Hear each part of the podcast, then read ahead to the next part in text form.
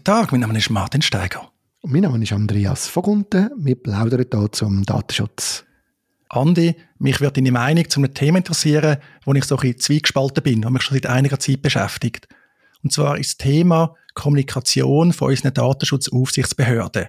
Wie tun die so ihre Praxis kommunizieren, ihre Meinungen äußern und so weiter? Um was geht's? Ich beziehe mich konkret darauf, dass der EDÖP, aber auch andere Datenschutzaufsichtsbehörden, zum Beispiel die Datenschutzbehörde vom Kanton Zürich, die nehmen häufig an Veranstaltungen teil. Seminar, sonstige Veranstaltungen, typischerweise sind das Veranstaltungen, die nicht öffentlich sind, wo man vor Ort muss teilnehmen, wo man muss auch zahlen, wo man auch nicht kann beliebig teilnehmen, vielleicht selbst wenn man zahlt, kann man nicht teilnehmen vom Zielpublikum her. Und da gibt es immer wieder spannende Äußerungen von diesen Aufsichtsbehörden. Also wie sehen sie das eine oder andere Thema oder sie können vielleicht auch schon etwas ankündigen oder so. Und wieso bin ich da hin und her gerissen?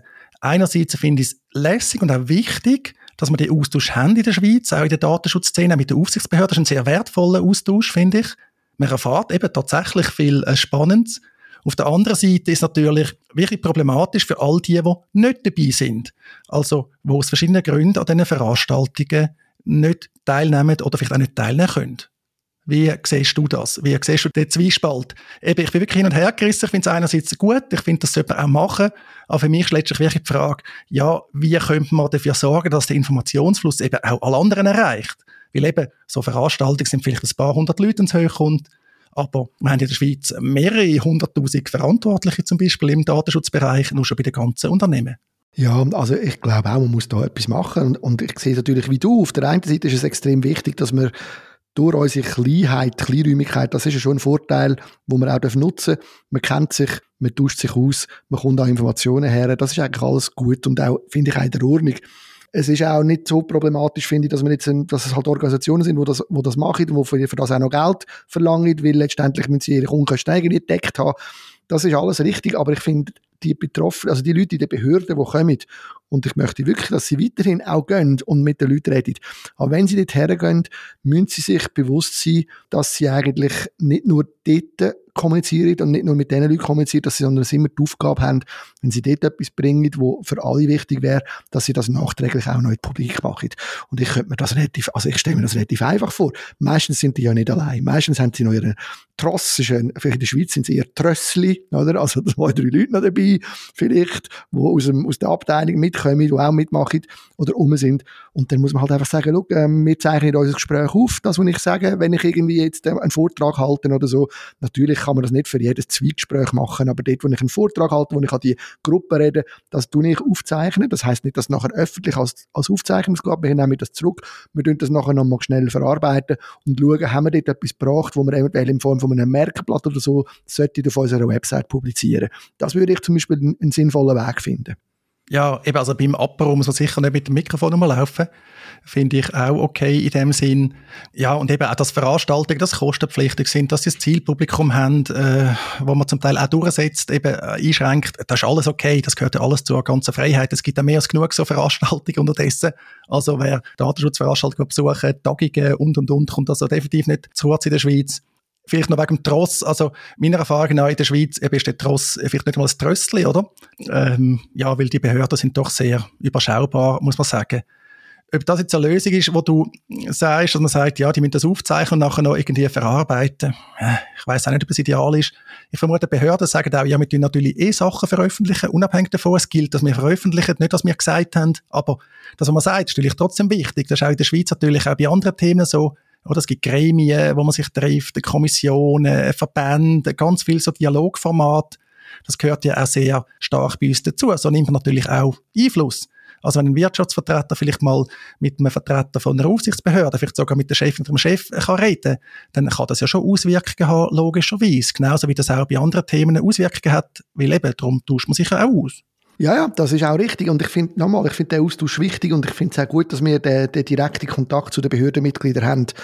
Man muss ja das vielleicht auch nicht immer machen mit dem Aufschreiben und Aufzeichnen. Aber ich, im Grundsatz schon. Also mich denkt schon, wenn ich, wenn ich als Behördenmitglied einen Vortrag noch mithalte, entweder tue ich den Vortrag veröffentlichen oder ich tue nachher ein paar ich meine, wir bloggen beide. Man muss ja nicht immer gerade einen Roman schreiben. Es lange, wenn die wichtigsten Sachen, wenn die parat gemacht werden, wenn die veröffentlicht werden. Und mir ist schon klar, dass, dass da etwas gesagt nicht unbedingt gilt, sondern erst, wenn es schriftlich ist, wir sowieso veröffentlicht haben, das ist alles richtig.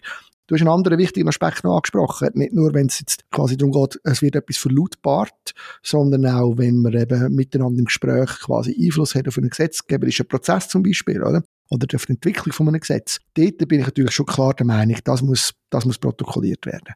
Ich bin der Meinung, jede Behörde, egal wenn irgendwo etwas mitgenommen wird, und das ist ja super, also Inputs von außen aufnehmen ist super.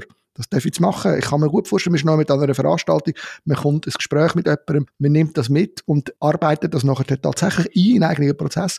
Da gehört aber für mich eine Aktennotiz und müsste eigentlich ein, ein, eine Art Trail haben auf jedem, auf jedem Gesetz, wo man genau sieht, wo ist welcher Input gekommen, einfach um da die Transparenz zu erhöhen. Nicht, weil das nachher nicht gut ist, aber ich will einfach wissen, woher ist es gekommen. Bei diesen Veranstaltungen häufig ist es schon das Verkaufsargument, dass man sagt, man einen Behördenvertreter da, einen maßgeblichen, der natürlich erklärt zum Beispiel, wie künftige Umsetzung soll aussehen Es kann mal ein Staatsanwalt sein zum Beispiel, erklärt, wie man das im Kanton Zürich sieht, bei einem Straftatbestand oder eben, dass eine Behörde sagt, ja, was erwartet Sie jetzt zum Beispiel von den Verantwortlichen im neuen Schweizer Datenschutzgesetz oder dass man sagt, ja, wie ist das Cloud-Thema und so. Also eben, es scheint tatsächlich wichtig zu sein. Und aus meiner Sicht, eben, ich bin da wirklich ein Zweigespalter, ich bin zum Teil wirklich fasziniert, wie zugänglich unsere Datenschutzaufsichtsbehörden sind. Also auch für Startups zum Beispiel. Das muss irgendwie auch möglich sein. Aber ich denke, es gibt sicher noch ein Luft nach oben, um über die Teilnahme an Veranstaltungen, was man dort eben gesagt hat, äh, Transparenz schaffen das Minimum wäre sicher, dass man die Folie veröffentlichen Weil ich muss sagen, aus meiner Sicht, gemäß dem Öffentlichkeitsprinzip, kann man die abstellen letztlich. Also man könnte jetzt an EDEP äh, schreiben, äh, eine Liste von allen Folien, die es gibt von Veranstaltungen und die müsste aus meiner Sicht dann liefern. Aber statt dass man das Öffentlichkeitsprinzip immer so sagt, ja, das ist Pull, oder? Man muss zuerst immer äh, rufen und dann kommt man es irgendwann über, wäre das Gegenteil möglich, weil das sind ja jetzt keine geheime oder vertrauliche Informationen. Absolut richtig. Also das ist ein sehr guter Vorschlag, den ich auch finde. Man kann, aber generell, oder eben Rede veröffentlichen, Präsentationen veröffentlichen, möglichst Materialien, die man hat, veröffentlichen. Generell sowieso, einfach das Zeug veröffentlichen. Ich kämpfe auch bei uns in der Gemeindebehörde damit, oder? Äh, man will einfach nicht veröffentlichen. Und ich glaube einfach, es ist falsch. Es ist besser, möglichst viel rauszugeben und nachher zur Diskussion stellen. Aber, ähm, ja, ich glaube, da sind wir einfach noch auf einem weiten Weg, auf einem weiteren Weg von der Entwicklung, ja. Ja, wir mal schauen. Gerade Juristinnen und Juristen haben ja auch das Problem, da werden tolle Sachen produziert. Und ja, dann sieht dich kaum jemand, weil es eben nicht veröffentlicht wird. Das betrifft ja dann nicht nur Vorträge oder eben auch ganze Publikationen. Andi, du bist auch in dem Bereich tätig, im Bereich Open Access Publishing. Jetzt mal recht ist, gell, mit dem Europa-Institut zusammen machen die Open Access. Genau, wir haben äh, mit dem Europa-Institut zusammen verschiedene Buchreihen, die äh, im juristischen Bereich Open Access rauskommen und wo ich da schon darf sagen, wo äh, immer noch sehr, sehr grosser Widerstand in der Branche, sage ich jetzt einmal in Anführungszeichen, stattfindet. Da gibt es ganze Bereiche, die auf keinen Fall Open Access, Access haben. Ja, es ist ähm, immer noch ein Kampf. Ja, das ist ein bisschen schade. Immerhin für die, die das wollen, auch unter den Juristinnen und Juristen, aber auch bei den Behörden. Es gibt Möglichkeiten. Genau, und vielleicht noch zum sagen, was für viele immer wieder ein Erlebnis ist, das höre ich immer wieder als Feedback von denen, die bei uns veröffentlichen, die vorher im Closed-Bereich veröffentlicht haben, wie viel unglaublich viel mehr LeserInnen, als sie haben. Also selbst in einem absoluten nischigen Fachbereich, wenn das Zeug Open Access ist, wie du richtig sagst, es kann auf LinkedIn diskutiert werden und dann hat man vielleicht das Gefühl, das interessiert ja niemand. Doch, es gibt eben die anderen, gibt es auch da außen, wo das Thema interessiert und die sind auch dort und die, die sind froh. Und das ist wirklich für alle eigentlich ein positives Erlebnis und ich habe noch nie jemanden kennengelernt, der nach einem Open Source Erlebnis gefunden hat, ich will wieder zurück zu Closed Source. Also Open Access und, und Closed Access, genau.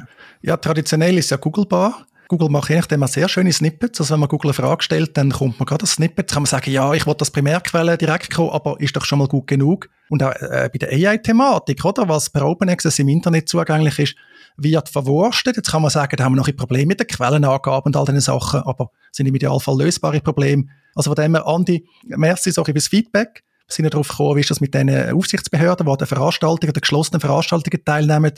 Eben so ein bisschen, ja, einerseits super, dass die das eigentlich machen, auf der anderen Seite, wie ist es mit allen anderen? Also da könnte man sagen, liebe Aufsichtsbehörden, mehr Open Access, das wäre super.